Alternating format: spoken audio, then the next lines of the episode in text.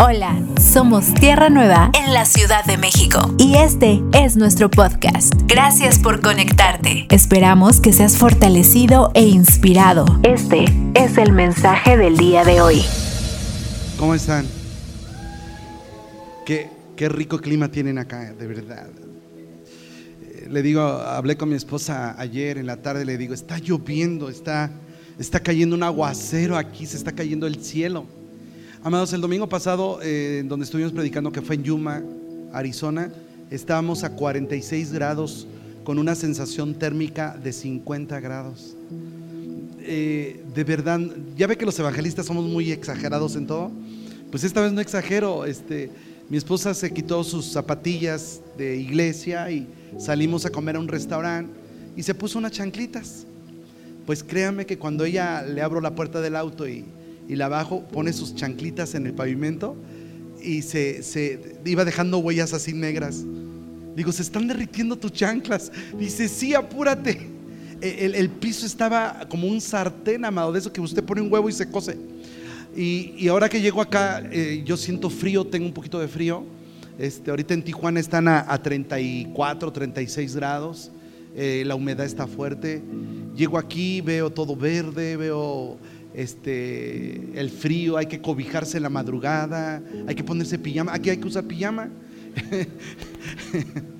Me da risa porque digo, wow, de verdad, este, nadie sabe lo que tiene hasta que, hasta que se lo vea a otro puesto. Bueno, vamos a abrir la palabra de Dios, vamos a entrar de lleno porque el tiempo se me vaya a ir.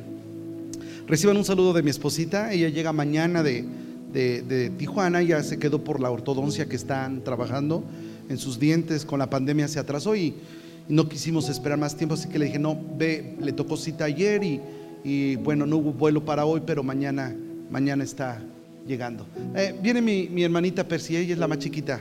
Este, Dios la usa con un don profético, ella, ella también predica, eh, le invitan, bueno, ella no sale de Iztapalapa, ya ve que desde Iztapalapa para el mundo, ¿no? Ven, dales un saludo.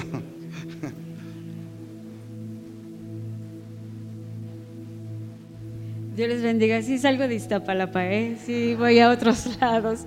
Pues es una bendición estar aquí y acompañar a mi hermano.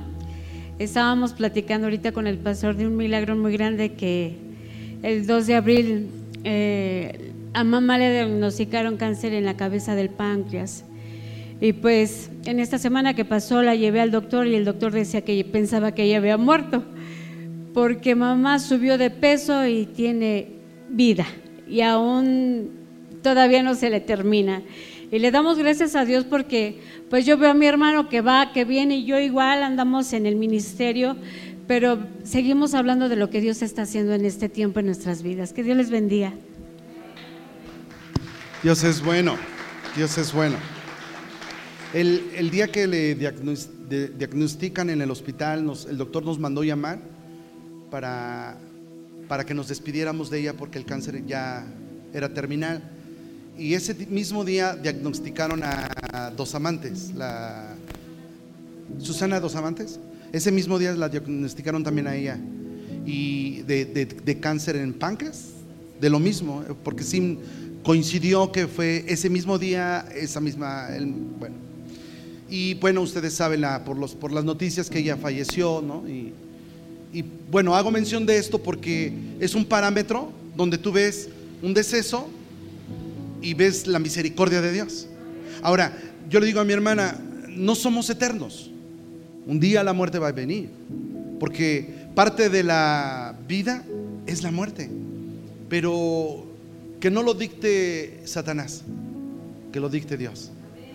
Que, que sea Dios quien diga, vámonos. Amén. No, es lo mismo que, que la muerte venga y, y que Satanás te robe días o años, a que Dios diga, es tu tiempo, ya terminó. Y con gusto digas, vámonos, Padre, vámonos. Hay que se queden llorando, yo ya me voy. E- Es diferente. Listos, vamos a entrar de lleno al, consejo de la palabra. Primer libro de Reyes, capítulo 17. Tengo que apresurarme porque hay otra reunión más a rato y este, y hay que aprovechar el tiempo. Primer libro de Reyes, capítulo 17, versículo 8 y 9 dice: Vino luego a él palabra de Jehová diciendo, le está hablando eh, Dios al profeta, levántate, vete a Zarepta de Sidón y mora allí, he aquí yo he dado una orden, esto está poderoso, le di la orden allí a una mujer viuda para que te sustente. Cuando yo leo esto, siempre trato de tener un lugar donde sentarme, donde, eh, donde haya silencio, música que ministre mi espíritu. Y cuando yo leo esto, hay veces que yo digo, hablo con el Padre, digo, Señor, hay veces que yo leo y, si tú ves que tengo una reacción, soy humano, Señor, pero esto está muy fuerte. Para empezar, le estás dando una orden a alguien que es la que menos tiene. Todos digan, a la que menos tiene. Porque no le pidió a una empresaria, ¿se da cuenta? No le pidió a una mujer que vendía zapatos, de, ¿cómo se llama la, la, la, empresa esta que vende zapatos? Praise Shoes, no le, no le dijo a una que vendía Praise Shoes, o que anda haciendo tandas, o que vende gelatinas, o que tiene una oficina de, de bienes raíces. No, no, no, le, le dio la orden a la que menos tiene, que es una viuda, que no tenía nada. Le, le da la orden, hey, tú, dale de comer a mi siervo, susténtalo. Y yo digo, pero padre, y entonces se me viene a mi mente aquel fragmento del poema que dice que cuando Dios te pide es porque quiere darte y que cuando te da es porque va a pedirte. Y una mujer me dijo, ah, pues qué chiste. Digo, por eso no tiene. por eso no tiene. Porque cuando Dios te da es porque va a pedirte. Pero cuando te pide es porque quiere es porque quiere darte. Y cuando yo entendí ese fragmento, digo, es cierto, le estás pidiendo a la que menos tiene con, la idea de, bendecirla, de, darle. Cuando la primera vez que viajé en avión, no, sé si usted se acuerde, la primera vez que viajó en un autobús, en un avión, en un tren, en un crucero, en un barco, en una lancha, perdida en Xochimilco, en la góndola y traquinera, gracias. No sé por qué dije eso. Me sentí en Venecia. perdón.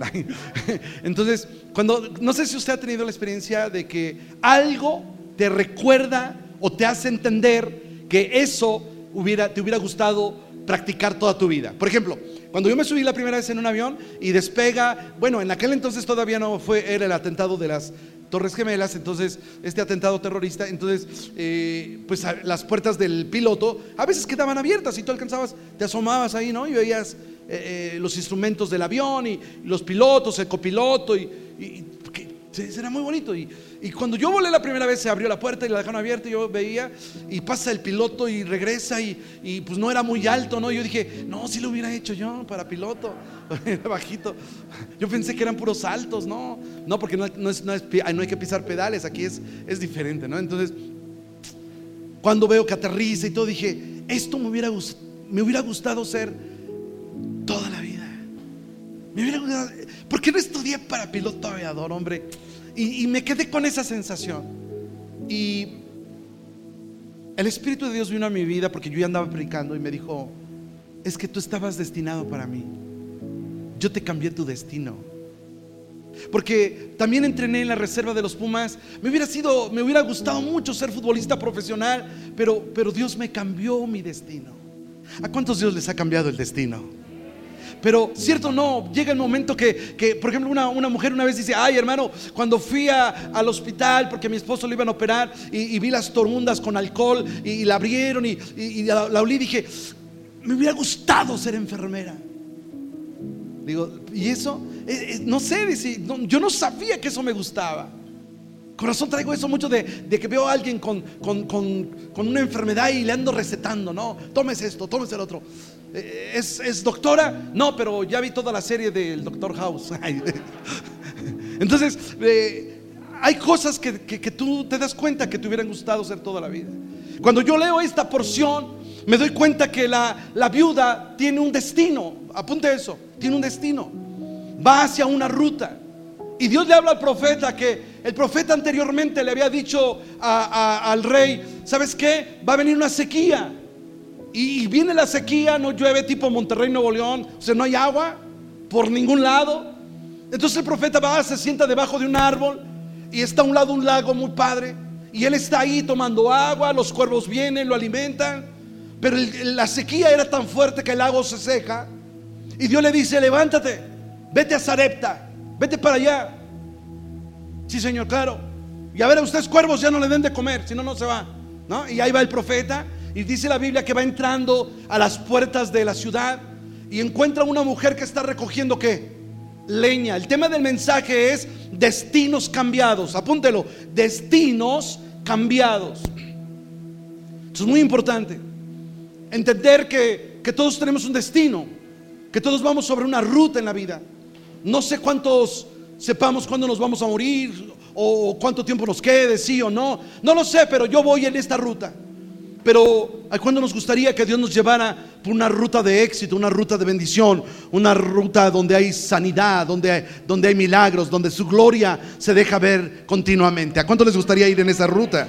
Y entonces cuando, cuando yo hablo de destinos cambiados, digo, ¿cómo, quisiera que Dios cambiara mi destino y que no estuviera en la mano del enemigo, sino estuviera en la mano de Dios mi futuro y mi destino? Mi caminar que estuviera en la mano de Dios. Que Él estuviera conmigo para no caer, para no fallar, como la oración de Javes. Señor, que tu mano esté sobre mí para que no caiga, para que no perezca. Extiende mi territorio, decía Javes. ¿Recuerda eso? Y que tu mano no sea parte de mí, que tu presencia no esté lejos de mí, que mis destinos, mi, mi, mi, mi, caminar, mis metas estén ahí, Señor, delante de ti, mis sueños siempre latentes y que tú los apruebes y que el que no te guste lo bloquees para no irme en una decisión equivocada. Es que este está grandote, de ojos verdes. Este mero, Señor, es un muñeco para mejorar la familia. Pero el Señor dice, no, no, no, no, no, no. Lo que a ti te convenga, Padre. Digan amén.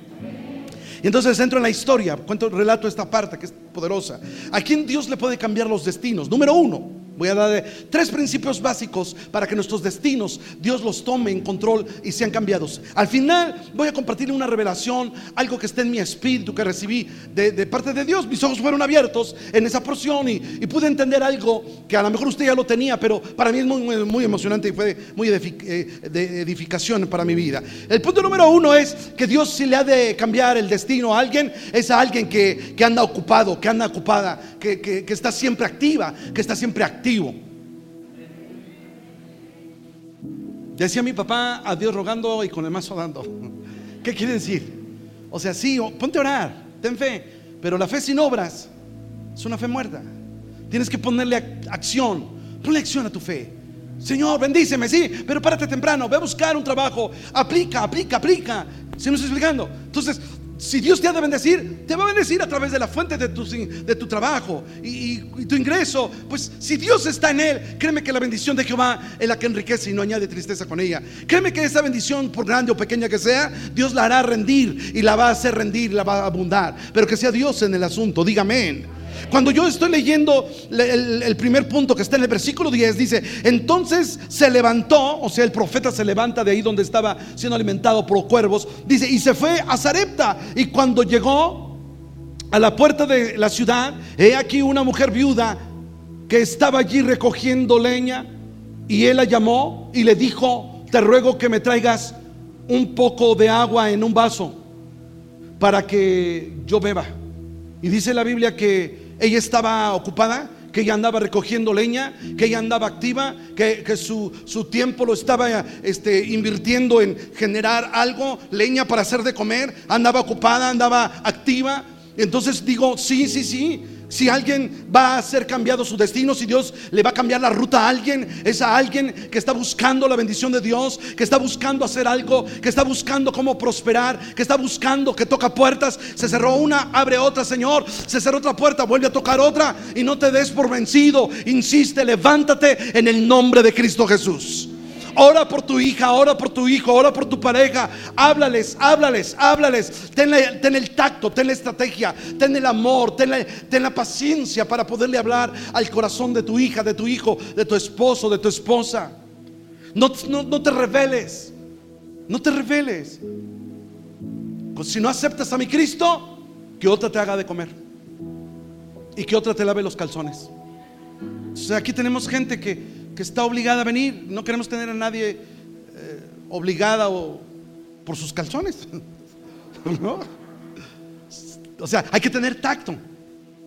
Hay que tener, hay que tener esa, esa paciencia de, Hay veces que te tienes que sentar a escuchar cuál es la problemática de tu hija, de tu hijo. Escúchalos. Pero es que ya ni hablan, todo el día están en las, en, las redes sociales. Pues sí, pero en un momento se le va a acabar la pila ese celular.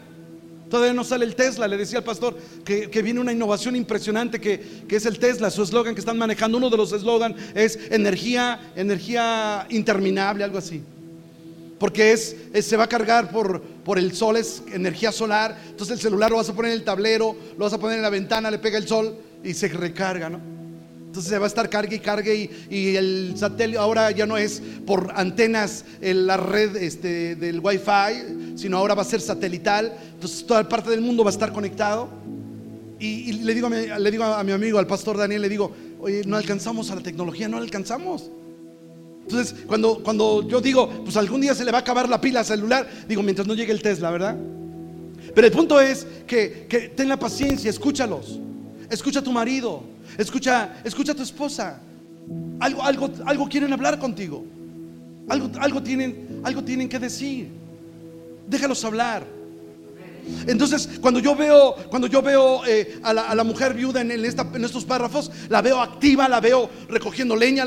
esta no, esta está muy, esta está mojada, esta está húmeda, esta produce mucho humo. No, esta está buena. Y andaba buscando la leña. Y en ese inter viene el profeta y le dice: Tráeme un vaso con agua. Ella no le dijo: Permíteme, tengo cosas que hacer. Estoy lavando los trastes, estoy haciendo de comer. ¿A qué hora quieres que te atienda?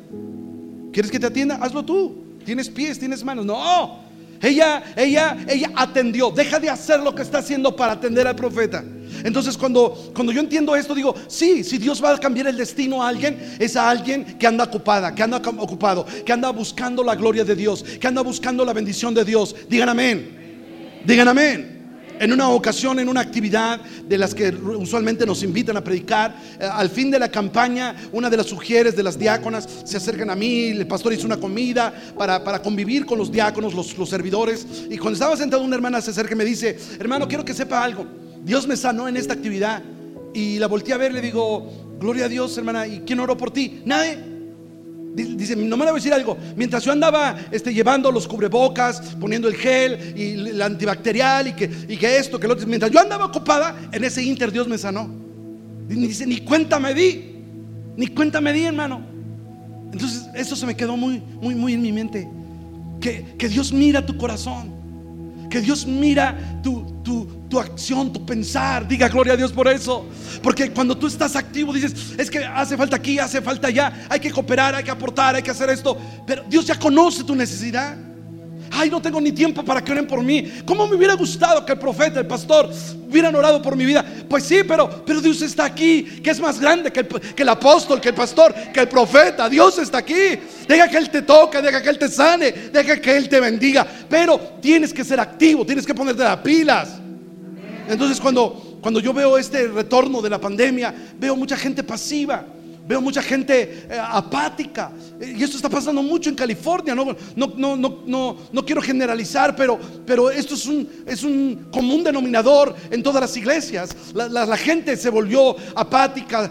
parece que la comodidad de la casa, el poner el, celular, el, poner conectarte en la red, eh, te, ha hecho pasivo. Y, y yo digo, no, es tiempo de cambiar nuestro destino. quien va a marcar mi destino no es la enfermedad o la pandemia o el virus, ni, ni la muerte, ni Satanás. Es Dios, es Dios quien marca mi destino. Él es quien toma mi mano y me guía por la senda de vereda, al éxito. Solo Él. Y si mis días están contados, que sea Dios, que sea Dios el día que me diga, vámonos Elías, vámonos. Y no sea Satanás. ¿Cuántos dicen amén? El punto es, amado, que si Dios le ha de cambiar el destino a alguien, es a alguien que está ocupado. Punto número uno. Punto número dos. El, profeta se le queda viendo y ve la actitud de la viuda y se da cuenta que ella es una mujer activa, una mujer este, que, dice, sí, claro, no, no reniega. Y, el, el versículo 11 dice, yendo ella para traerle el vaso con agua, dice, volvió a llamar. Y le dijo, el profeta la vuelve a llamar y le dice, te ruego que me traigas también, como diciendo, ya acabas por ahí, un bocado de pan en tu mano. O sea, el profeta no es que estuviera abusando, pero dice, pues para que no des dos vueltas, ¿no? Ya, ya vas por ahí por la coca, pues ya tráete una torta de jamón, un, un croissant, ¿no? Ya que vas por ahí. Entonces, ella no dice que no, amados. Ella no dice, pues, oye, no, no seas encajoso, profeta, pues estás viendo que no hay nada y te pones, te pones exigente. Y cuando yo leo esto, lo primero que viene a mi vida es, ella tenía un corazón disponible, dispuesto. Y, el punto que quiero tocar es que el ser disponible no es lo mismo que el ser dispuesto. No son sinónimos, escúcheme, parece que sí, pero no. Porque hay gente que dice, hermano, cuenta conmigo, eh, cuenta conmigo, cuenta conmigo, cuenta conmigo. Entonces, cuando a ti se te ocurre decirle, oye, brother, ¿te acuerdas que me dijiste que contara contigo? Este, ¿cómo ves? Mi carro ahorita está este, en el taller. Pues dame un ride, ¿no? Voy para el centro. Y, brother, ¿qué crees? No puedo. ¿Está disponible? ¿Está dispuesto? Está dispuesto, pero no está disponible. Otra vez, está dispuesto, pero no está disponible. La persona disponible es la que dice, a la hora que tú me digas, tú di rana y yo salto. ¿No? Pero el que está dispuesto es aquel que te dice, hermano, por ejemplo, una vez me dice un brother, oye hermano, ahorita que termine la reunión, este, ¿puedes orar por mi camioneta? Y se les queda el rollo, ¿no? De los padrecitos para aventar el agua bendita, ¿no? Le digo, brother, pero, pero orar por tu carro, ¿para qué o qué? No, no, tú ora, ponle las manos. y ya para que no se caiga, no se rasgue las vestiduras, le digo, está bueno, hombre, vamos. Ya oramos por su carro y ya hasta sentí que era presunción realmente porque pues el carro venía de agencia, la camioneta era una 4x4 de agencia, sin placas todavía. Y pues, Señor, guarda a mi hermano, más que el, más que el auto, la camioneta, pues, dale la habilidad a él, guárdalo, líbralo. Terminamos de orar y me dice, hermano, cuando se te ofrezca, brother, es 4x4, tracción no sé qué. Y me dijo todo, ¿no? Y, así como media hora yo parado escuchando todo. Ah, sí, está bien. Da la casualidad que para el otro fin de semana vamos a un campamento allá fuera de Tijuana, a una ranchería que donde tienes que meterte en terracería. En ese tiempo había llovido, entonces yo dije, ah, pues vamos a estrenar la 4x4 para allá, dije, ¿no? Entonces le llamo, oye hermano, ¿cómo ves? Voy para el hongo, se llama para el hongo, vamos, este, ya ves que acaba de llover, los carros no entran, pero tu camioneta es 4x4 y todo lo que tú me dijiste. Vamos, y hermano, ¿qué crees? No, mi camioneta no entra ahí, hermano. Estaba dispuesto, pero no estaba disponible. ¿Me estoy explicando? Y Dios mira eso, amado. Esta viuda no solo estaba dispuesta, estaba disponible. Y Dios no quiere que nada más salgan de tu labio para afuera, de tu boca para afuera, promesas, sino que las cumplas. Que no solamente le digas, sí, Señor, cuenta conmigo a la hora que sea, no importa que sea de madrugada, y Dios a la primera de cambios va y te habla y te quita el sueño a las 3 de la mañana y tú, no, y jalas la cobija, no, Señor, ahorita no, son 24 horas, háblame al ratito. Estás dispuesto, pero no disponible. Y Dios ama y quiere y, necesita más a la gente disponible que a la gente dispuesta. procura en tu corazón siempre estar disponible para tu hermano, para tu hermana, para tu amigo, pero principalmente para Dios. A la hora que el Padre te diga, estar disponible. Sí, Señor. Sí, Padre. Estoy listo. Oye, amigo, ¿cómo ves? Dame cinco minutos, me doy un shower, pasa por mí. Mándame el Uber, no tengo carro, mándame el Uber. ¿Tienes? Si no, yo lo pongo. Pero disponibilidad, amado. Siempre esté disponible para el Padre, para un amigo, para una amiga. Digan amén. Diga gloria a Dios. Esta mujer era disponible. Y si Dios le ha de cambiar el destino a alguien, es a alguien que está disponible. Así que si usted hoy está pensando, uy, qué padre mensaje, sí, que Dios me cambie la ruta, porque últimamente todo me sale mal, todo me sale mal, ando buscando una aguja en el pajar y me la entierro en el dedo. Uy. Entonces, el punto es estar disponible. Señor, aquí está, heme aquí, heme aquí, yo iré, Señor. Heme aquí, a la hora que tú digas, Padre congreso de, misioneros, termino de predicar, a mí se me había informado que estaban los representantes de misiones, de asambleas de Dios y que iban a elegir a uno entre todo el grupo. Entonces yo predico con toda la pasión del llamado, de ir a las misiones. Cuando terminamos, ministramos en el altar y yo veo una muchacha con su novio tomados de la mano, llore y llore. Y, el, el pastor me dice, ellos ya están para casarse, en un mes se casan. Y se van a ir de misioneros, están listos para irse de misioneros. Y entonces oro por ellos, pido aceite, los unjo y a la salida sin decirles nada dije, ahorita si me piden mi recomendación, ellos meros. Le digo, ¿cómo ve, pastor? Sí, sí, yo estoy con usted, pastor, profeta, con usted estoy. Vamos, hablamos con los directores de misiones, hermanos. Este, ¿Quieren una recomendación? Sí, hermanos, si nos puede. Esa parejita, esa parejita. Cuando nos atacamos afuera, estaban tomando agua, estaban con los snacks ahí comiendo. No me acerco yo, le digo, ¿cómo ven? ¿Están listos para irse de misiones?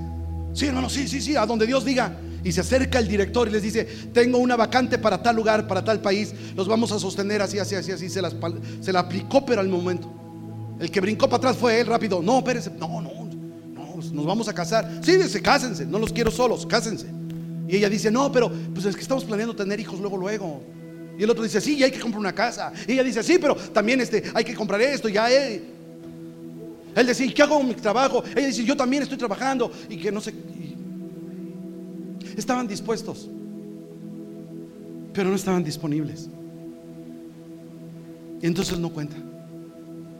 Dios quiere cambiar la ruta, Dios quiere cambiar nuestro destino, estemos siempre disponibles. Número 3, con esto voy a aterrizar. Versículo 12. Le dice ella, sí Señor, voy por el agua y por la torta que tú me pides, sin problema.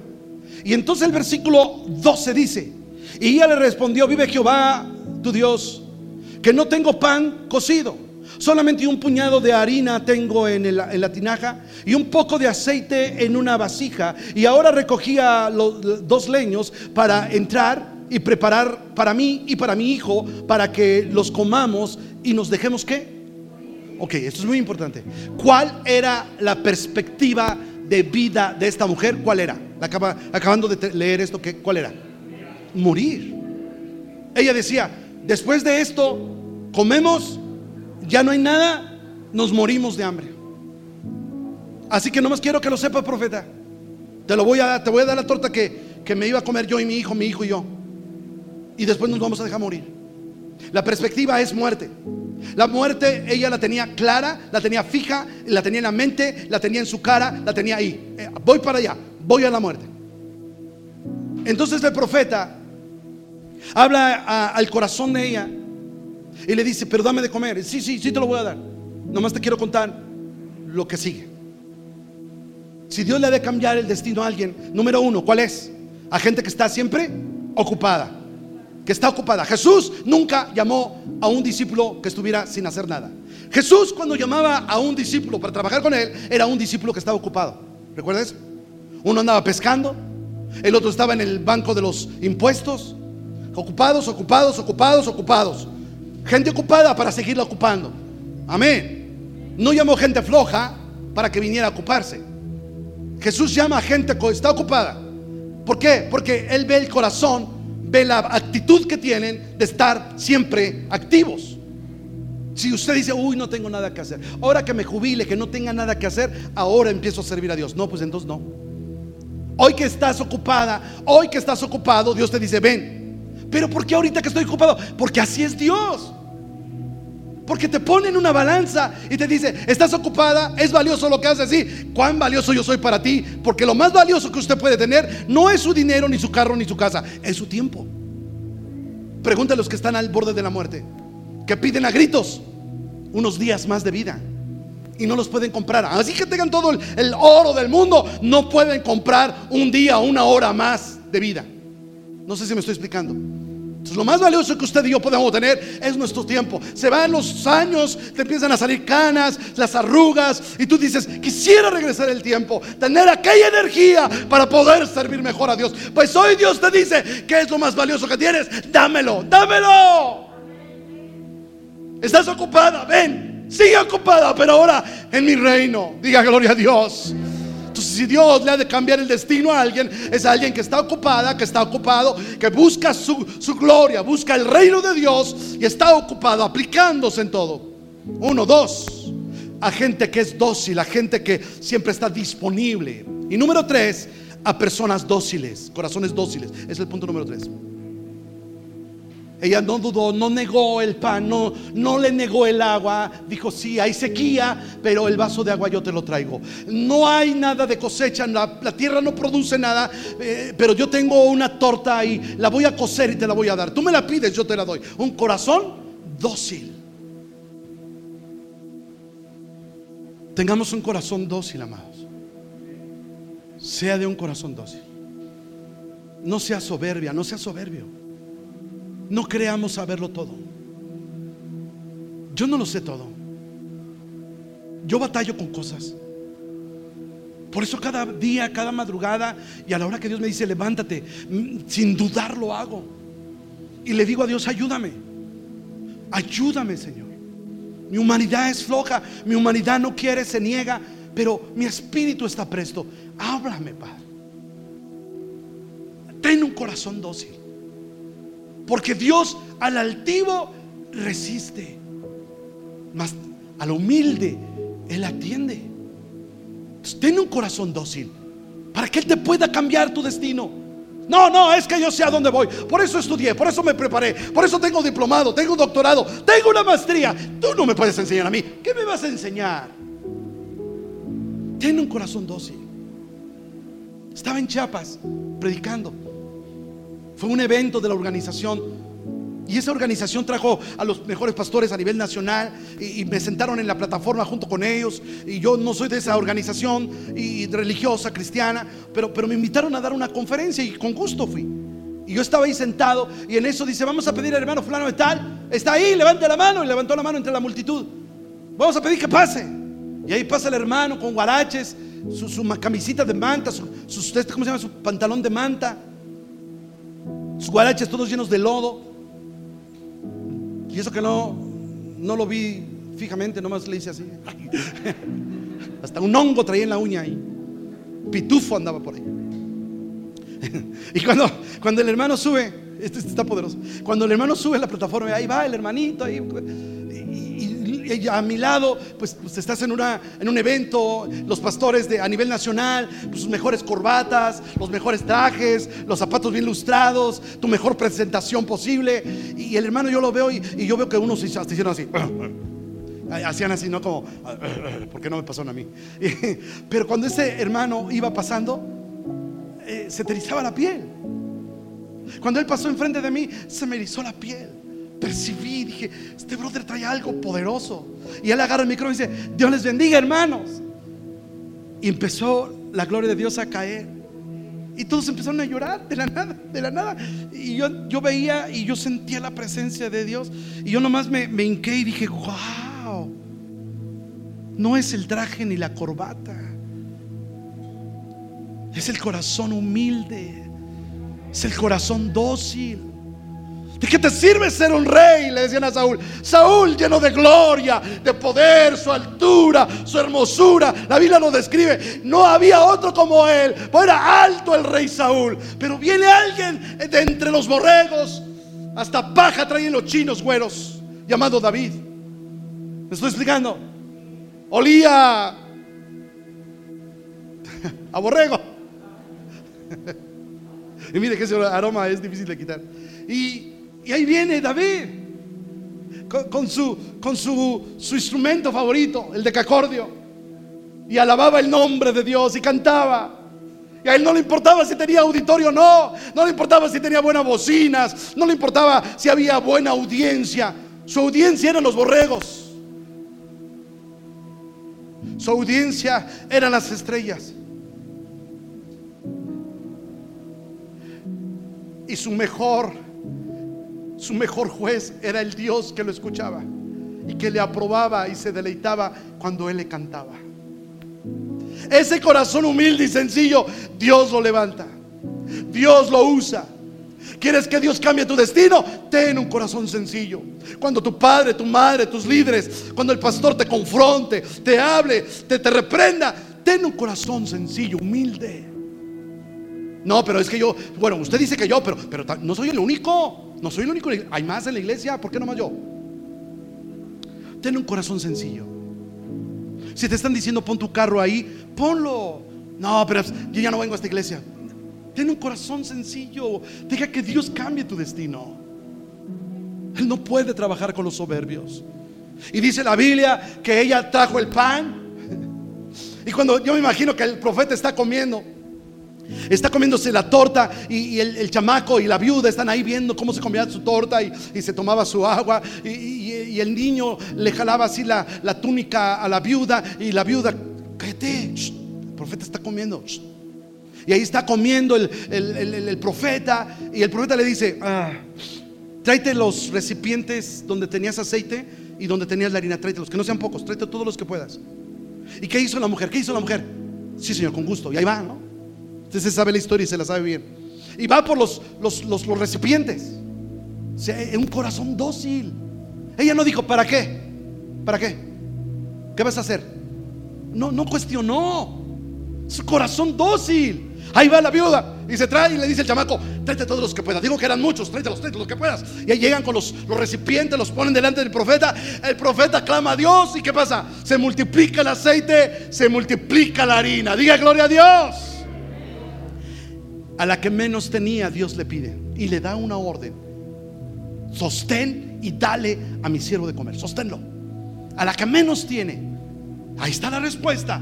Abunda el aceite, abunda la harina. ¿Cuál era la perspectiva de la viuda? Morir. Y dice la Biblia que se multiplicó el aceite, se multiplicó la harina y que llegó con sus familiares. Oye, ¿de dónde sacaste tanto aceite? Dios me bendijo, multiplicó. Wow. Y nunca más se le acabó el aceite, nunca más. Ella empezó a repartir y entre más repartía, más se le multiplicaba. Lo que nos pasó en la casa, un día que llegué con un costal de frijol. Llego con mi mamá y le pongo el costal de frijol en la barra de la cocina. Y mamá, ¿y ahora, mijo? ¿Qué pasó? Digo, pues es que es mi ofrenda que me dieron allá en Hidalgo. Y entonces mi mamá dice, pero es mucho frijol. Digo, y es del bueno. Y es del que no hace ruido. El que lo entendió, lo entendió. y entonces, mi mamá se le ocurre, como tenemos una misión en casa, llegan hermanitas y hermanitos, pues a mi mamá se le hizo fácil agarrar y empezar a hacer bolsitas de a 2, 3 kilos y darle a las familias y darles y darles y darles. Amados, un mes dándoles. Y le digo, mamá, no me digas que me estás dando de comer los frijoles desde los que traje hace un mes. Si todavía, todavía tenemos en el costal. ¿En el costal? Pues no, que, no te dije que les repartieras. Ah, hijo, me dijo esto mamá. Hijo, les doy. Les doy, les reparto a tus hermanas, a la pastora, al pastor, a las hermanas que vienen, pero se multiplica. Digo, entonces ya no les des. No sé cuánto tiempo nos duró ese costal, nos duró un montón, no se acababa. cuando tú das, se empieza a multiplicar, a multiplicar, a multiplicar. Pero la perspectiva de la viuda, ¿cuál era? Morir. Dice la Biblia que se multiplicó la harina y el aceite y a la vuelta del tiempo, escuche, escuche, escuche, escuche, a la vuelta del tiempo, que se le muere el hijo. ¿Cuál era la perspectiva? Que se le muere el hijo. Y le dice al profeta a la viuda, ¿por qué tú me haces esto? ¿Por qué tú me, tú me permites que venga esto? ¿Por qué? Te he hecho bien, te ayudé, te sostuve. ¿Por qué tú permites que mi hijo muera? Amado, escuche, esta es la revelación. El aceite usted sabe que representa qué? La unción del Espíritu Santo. Y la harina que representa los bienes terrenales, los recursos que Dios te da. Atención y aplicación. No importa cuánta unción tengas y cuántos recursos tengas, si tu perspectiva de vida no ha cambiado, de nada te va a servir. Y no estoy menospreciando la unción. No, no, no, no, no me malinterprete. La unción es trascendental, es importante, es, esencial en nuestra vida, pero no es el común denominador. Queda sin efecto la unción si tu perspectiva de vida no cambia. Hace poco recibí una noticia terrible, hace un mes, una, noticia devastadora. Yo tenía un pastor, aquí mire, lo tenía aquí, mentor y en la plática estamos en el restaurante en California y de pronto alguien me dice, pues ya ves, fulano está en la cárcel. ¿Qué? ¿Qué, dijiste? Está en la cárcel. ¿Cómo que está en la cárcel? qué, pasó? ¿De qué me estás hablando? ¿No, sabías, Elías? Ya va para cuatro años. ¿Qué? Dice, se aventó toda la pandemia y ahorita está ahí. Pero, pero ¿por qué? ¿Qué pasó? Yo estoy... A, ¿qué, qué, falso le levantaron? Violó a una mujer. No, no me digas eso, por favor. No, no me digas eso. Y, y empecé a llorar. Me sentí decepcionado, me sentí... No, no lo podía creer, amados. Todavía se lo cuento y me... Mis, mis, mis emociones se me mueven. Y yo, yo dije, ¿cómo? Y me fui a casa.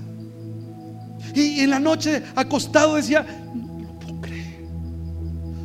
Y yo le decía a Dios, ministrame Espíritu Santo, háblame, ministrame Espíritu Santo, necesito que, que me ministres. No entiendo, no entiendo qué pasa. Y el Señor me dijo, el que cree estar firme, mire que no caiga.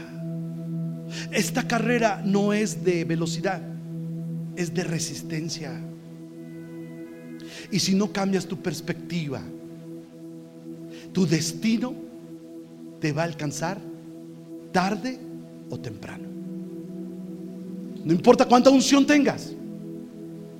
No importa si manejas un BMW, un Audi, una Cadillac del año. No importa qué carro traigas, casa, cuentas bancarias, ropa de marca. No importa el celular que uses. No importa los recursos grandes, pequeños que tengas. No importa. Eso no habla de tu santidad. Eso no habla de tu fuerza espiritual. Cambia tu perspectiva. Cámbiala. No, es que mi, abuelo era, era, era mujeriego. Ay, mi abuelo era bien tremendo. Pues no embarazó una niña de 13 años. Me lo dices como si fuera un orgullo. Tenía esposas por todos lados. Mi abuelo, luego mi papá. Pues yo, yo batallo, brother. Lo, traigo en la sangre. Cambia tu perspectiva. Cámbiala. Acabo de ministrar hace unos días a un hombre de Guanajuato. Por Zoom me lo pasaron. ¿Sabe qué fue lo primero que me dijo? Voy a morir a pedazos como toda mi familia. tengo entendido que le encontraron cangrena en el pie. Sí, dice, me van a cortar el pie. Así murió mi papá, así murió mi abuelo y mi tatarabuelo. Murieron en pedazos. Cuando nos metieron en la caja, tuvieron que juntar todos los huesos y meterlos. O sea, así voy a morir yo. No me queda otra. Es mi destino. Y le dije, Dios puede cambiar tu destino. Está en mi sangre. Dios conoce el ADN y sabe que hay un código que está mal. Ese código dice que hay cangrena, que hay leucemia, que hay lepra, que hay cáncer. Ese código, pero Dios, Dios, Dios eterno que nos creó, Él puede cambiar tu ADN, regularizar, transformar. Ese código genético, Él lo puede transformar. Él puede transformar ese código genético. Si ese código dice que vas a tener eh, ¿cómo se llama? Azúcar en la sangre, diabetes, presión arterial, o vas a morir de esto, de aquello. Créeme que Dios puede cambiar tu destino. No solamente físicamente, en tu alma, en tu salud. Es que, es que, hermano, eh, mi, hermano se divorció, mi, papá también, y, pues eh, no ando yo. No, porque tienes que vivir lo mismo. Porque tienes que repetir, repetir ese, ese patrón de conducta. Dios puede cambiar el destino. Pero esta mujer no lo sabía. Ella estaba en su perspectiva, me voy a morir, se va a morir mi hijo, se va a morir. Lo que más amo se me va a ir. Y le reclamaba al profeta, ¿por qué? Y el profeta viene, escucha, escucha, escucha, viene el profeta y pone su cuerpo arriba del de él. Y el niño resucita. Diga gloria a Dios. Cambia el destino. Cámbialo. No importa cuánta unción y cuántos recursos tengas, si no cambias tu perspectiva, tarde o temprano tu futuro, tu destino te va a alcanzar. Yo he decidido cambiar mi destino. Cuando yo escribía este mensaje, vino algo a mi espíritu cuando la historia de Esther, recuerda que había un edicto donde se escribió que los israelitas les iban a quitar su oro, su plata, que les iban a quitar todo lo que les gustara y si se ponían los iban a matar, ¿cierto o no? Había un edicto. Cuando se descubre todo, la artimaña, usted sabe la historia, el rey manda decir que, que cuelguen en la horca donde iban a matar, a, ¿cómo se llama? ¿Mardoqueo? sí, pero iban al otro, a Mardoqueo lo iban a ahorcar, lo ponen a Amán y lo ahorcan a él. Y dice, y manda a llamar al tío. Dice, Ven, venga para acá. Quiero que manden llamar a los escribanos y reescriban el edicto. Escuche, escuche. Todos digan, reescribe el edicto. Dile al que está a tu lado, empújalo y dile, reescribe el edicto. Dile. ¿Sabe que había un edicto contra mí y contra mi esposa? ¿Sabe qué dice ese edicto y qué decía más bien? Ese edicto decía que yo iba a morir en una carretera, en un accidente de carretera y que iba a morir sin que nadie fuera a, socorrerme. Mm. Cuando el Señor me reveló las artimañas del enemigo, cuando el Señor me reveló que Satanás escribió un edicto en contra de mí, el Señor me dijo, reescribe el edicto, Elías. Entonces me hinqué y dije, ¿cómo le hago? Dice, solo, solo di, confiesa lo que este nuevo edicto quieres que diga. Ah, pues ponle por ahí que moriré viejo y lleno de, días, de, bendición. Ponle también que, que, predicaré con energía aun cuando yo esté viejo ya. Y ponle ahí también que tendré descendencia. Y ponle que seré bendecido y prosperado. Y, y ponle que vendrán a mí y me pedirán y yo no pediré prestado. Ponle que cuando esté viejo que no sufriré de ningún dolor, reuma. No me quiero ver así. Señor, a lo mejor es mucho poner el edicto, pero también ponle ahí que seré, seré un consentido tuyo. Reescribe el edicto. Hoy yo te digo a ti, reescribe tu edicto, cambia tu destino. Hoy Dios, el Dios de los cielos, el que marca los destinos y cambia edictos, está aquí con nosotros. Y Él te dice hoy, Él te dice hoy, cambia tu perspectiva, cambia tu destino. ¿Qué quieres que diga el edicto? Porque hay uno que dice que vas a morir contagiado. Hay otro que dice por ahí que vas a morir de un infarto. Hay otro que dice vas a morir pobre. Mm. Pónganse de pie, por favor. Pónganse de pie.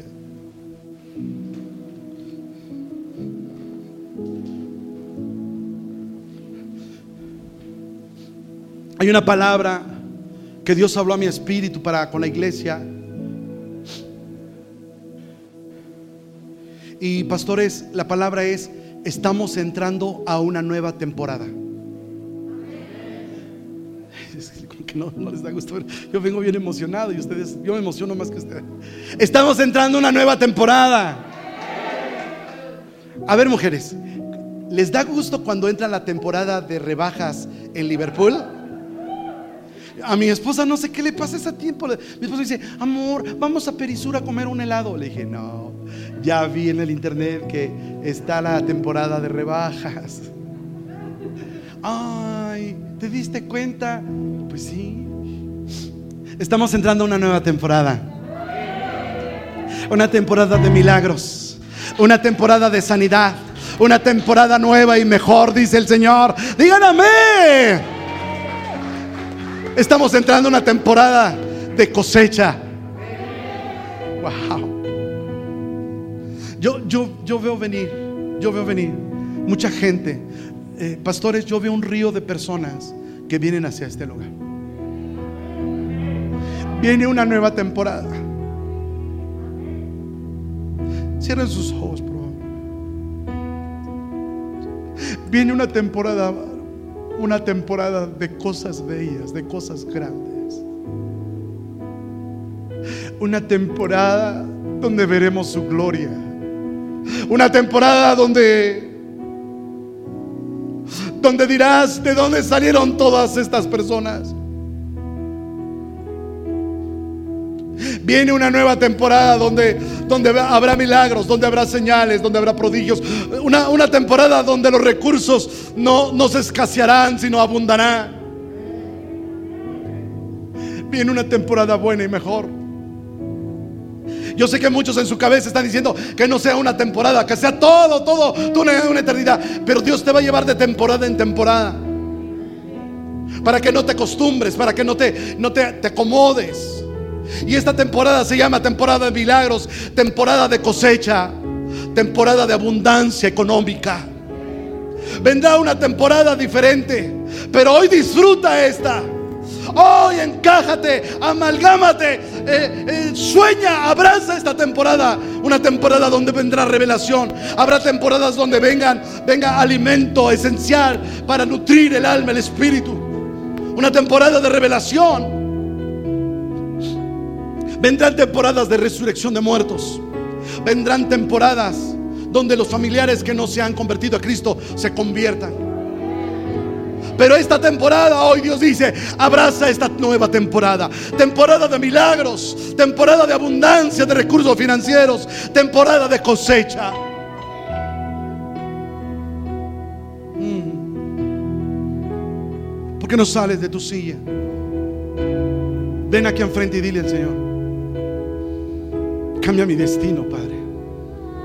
Cambia mi destino. Hoy pongo mi destino en tu mano. Llévame por la ruta correcta. Si voy en el autobús equivocado, Señor, ahora llévame en la ruta correcta. Llévame al destino correcto.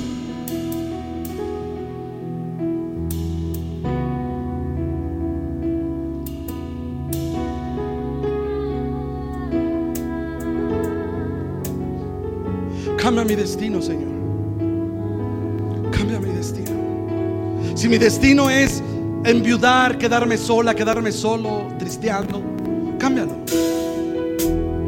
Yo no te voy a decir cómo, Señor, sino hazlo tú como tú quieres.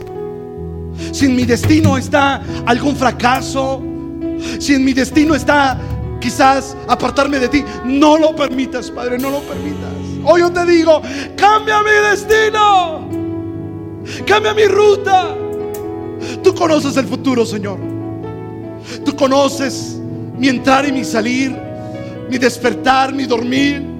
Así que yo te digo, Señor, toma hoy mi destino en tu mano, llévame por una ruta de éxito. Yo te, yo te pido que tomes el control en ello. Si mis ojos están aferrados, mi, mi perspectiva de vida, Señor, es una, cámbiala. Cambia mi perspectiva. Que yo pueda mirar como tú miras que yo pueda amar como tú amas. Con tus ojos cerrados, dile al Señor, mi, mi destino está en tu mano. Esté orando a Dios, esté orando al Padre. Ven Espíritu Santo. Ven Espíritu Santo, Tú eres quien cambia nuestro destino. Aquella viuda no tenía nada.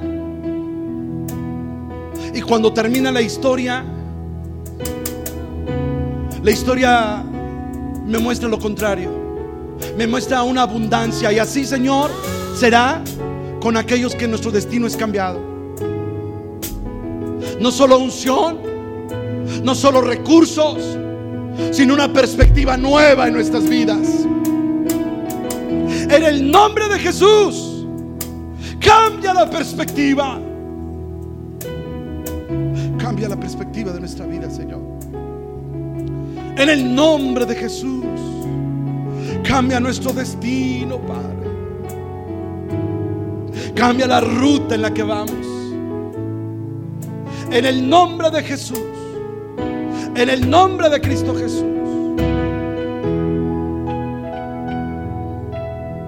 Cambia esa ruta, Padre. Fuera toda escasez, fuera todo limitante. Tiempos nuevos. En el nombre de Jesús, tiempos nuevos, dice el Señor.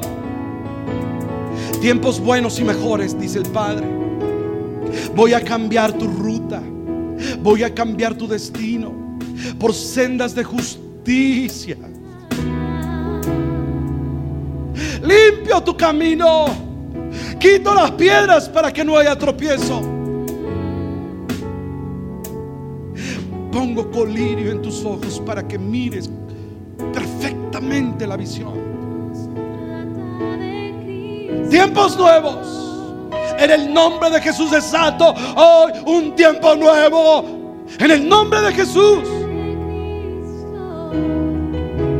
Un tiempo nuevo y mejor. Más más de ti, Señor. Más.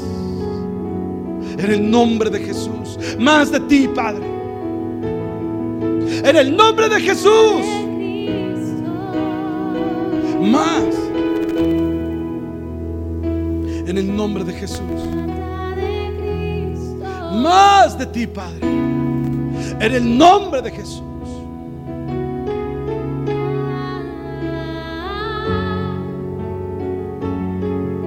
Mm, en el nombre de Jesús. En el nombre de Cristo Jesús. Ven Espíritu Santo. Más de ti, más de ti, Señor. En el nombre de Jesús. En el nombre de Jesús. Mano sobre esta vida. En el nombre de Jesús.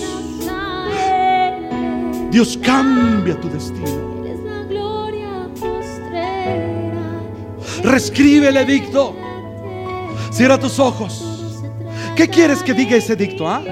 Con tus ojos cerrados, empieza a hablar y empieza a confesar. Confiesa. ¿Qué quieres que diga el edicto? ¿Ah? Ponle ahí. Hoy los ángeles escriben. Hoy se abren la li- libreta.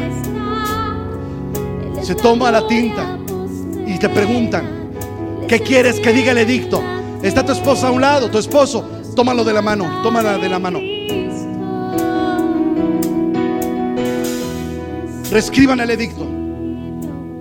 Ponle ahí una vida sana, una vida bendecida y próspera, una vida llena de la gloria de Dios. Ponle ahí una vida abundante, no escasa, no limitante. Dile a Dios cómo quisieras que fuera tu destino, tu ruta, tu camino, cómo te gustaría. Ora a Dios y díselo, Padre, yo quisiera que mi vida, mi edicto dijera, si, si un día voy a morir, que sea de viejo. Voy a morir, que sea en una edad mayor, rodeada con los seres que amo, llenos de paz, convencidos que es mi tiempo. De una de un llamado, que oiga tu voz cuando me llames para ir a la eternidad. Así quisiera, Señor. Así quisiera que me llamaras como un sueño profundo que es cerrar mis ojos y abrirlos delante del Rey de Reyes. Eso es lo que yo quisiera, Señor. Escribe eso en mi edicto. Escribe eso en mi destino. Escribe ahí. Escribe, Señor, que sería un hombre, una mujer de éxito.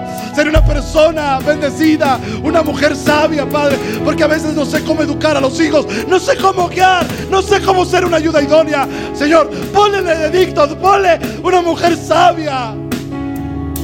Ponle ahí, Padre, un hombre responsable, un hombre próspero, porque a veces no sé cómo mantener a mi hogar, no, no puedo suplir las necesidades de mis hijos. Po- Ponle ahí, Padre, en el edicto, sería un hombre próspero y bendecido, sabio para administrar la economía. Reescribe el edicto, reescribe tu destino, cambia tu perspectiva. No tienes por qué morir como han muerto tus antepasados. No tienes que repetir esos patrones de conducta. No tienes por qué. Tienes al Dios de los cielos a tu favor. Y Él puede cambiar la ruta. Él puede cambiar. Puede cambiar cualquier destino, por malo que sea. Él lo puede cambiar. Padre, yo te pido que tú selles cada edicto, cada destino hoy mencionado. Séllalo, Espíritu Santo. Tú cambias nuestro destino en el nombre de Jesús. Amén. Amén. Denle un fuerte aplauso al Rey de Reyes. Se trata de Cristo. y todas las cosas vendidas a Él están. Él es la gloria postrera, Él es el cielo en la tierra, todo se trata de Cristo. Para escuchar más mensajes como este, asegúrate de suscribirte a nuestro podcast para no perderte ningún episodio. Síguenos en nuestras redes sociales. Tierra Nueva, Comunidad Cristiana. Gracias por escucharnos.